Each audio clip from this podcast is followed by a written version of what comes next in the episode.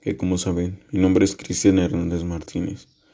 Hoy hablaremos sobre la conquista, daremos un breve resumen de cada subtema de la reconquista, unificación española, descubrimiento y conquista. Empecemos. La conquista de México hace mención al sometido del imperio azteca por parte de los españoles al mando del conquistador Hernán Cortés, en nombre de la corona española que la representa en el momento del rey Carlos. El primer antecedente de la conquista de México es el descubrimiento de América por Cristóbal Colón, el 12 de octubre de 1492.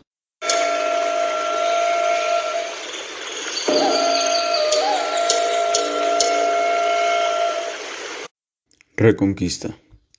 España no reconoció la independencia de México hasta el 28 de diciembre de 1836, cuando se firmó un tratado de paz y amistad entre ambas naciones y conservaba el bastión de San Juan de Ulúa, a unos cuantos kilómetros de la costa de Veracruz y Cuba, por lo que México consideraba amenazada su independencia.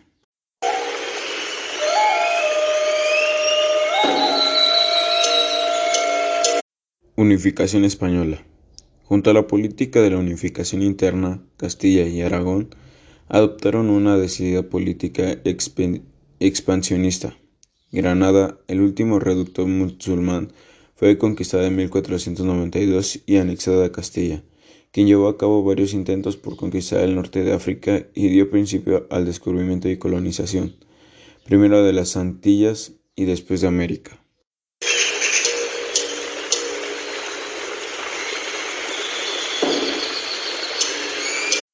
Descubrimiento. Los grandes descubrimientos geográficos comprendidos entre los años 1400 y 1600 fueron el resultado del renacimiento científico y la fuente más importante del capitalismo. Los antecedentes de los descubrimientos geográficos incluidos en ellos el de América fueron diversos. Las doctrinas acerca de la esfericidad de las, de las tierras.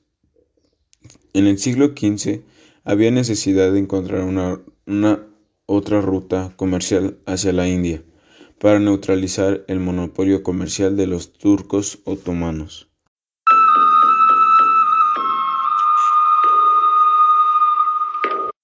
Conquista.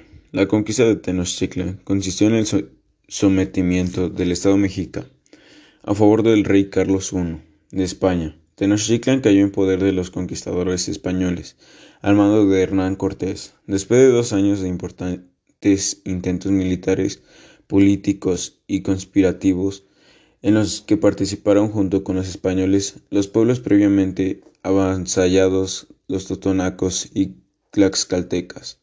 Ese proceso se desarrolló en 1519 hasta el 13 de agosto de 1591. 1521, cuando cayó la ciudad después de 75 días de sitio.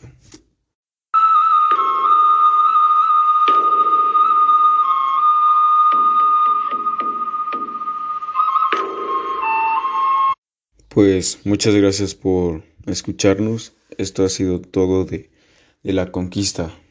Muchas gracias. Y que tengan un excelente fin de semana.